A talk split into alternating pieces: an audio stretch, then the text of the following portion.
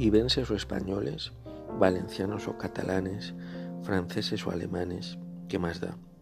La condición humana es la misma en lo sustancial, en todos lados. El mismo prodigio pero distinto. Les resumo, con unos asesinatos de más o de menos, con mayor o menor desempleo, rezando a Jehová, a Alá o a su madre, con unas elecciones más o menos amañadas, con bombas o sin ellas, con picapedreros, albañiles o zapateros, velos o chilabas con bibliotecas o sin ellas, la condición humana es una y la misma, la misma maravilla.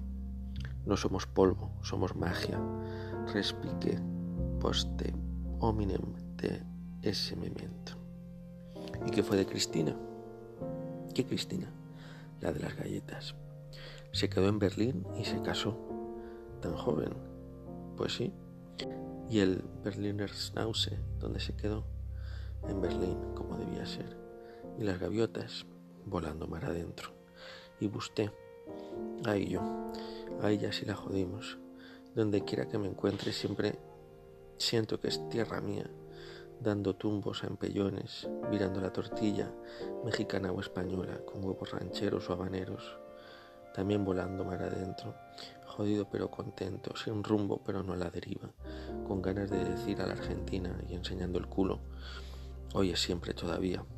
Y sí, pero eso no es, no es de Antonio Machado, no lo dijo ya él. Sí, él y tantos otros. ¿Y para qué voy a hacerles el cuento más largo? Hasta aquí llegamos.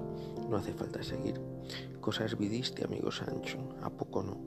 Sea como fuere, también se dice que se dice oír que a los nueve meses de acabar esta aventura nació en Brooklyn el bebito del borrico Toliño y de una cabra guajira desertora de la Legión, asunto que aún no he confirmado y que después se fueron a Harlem.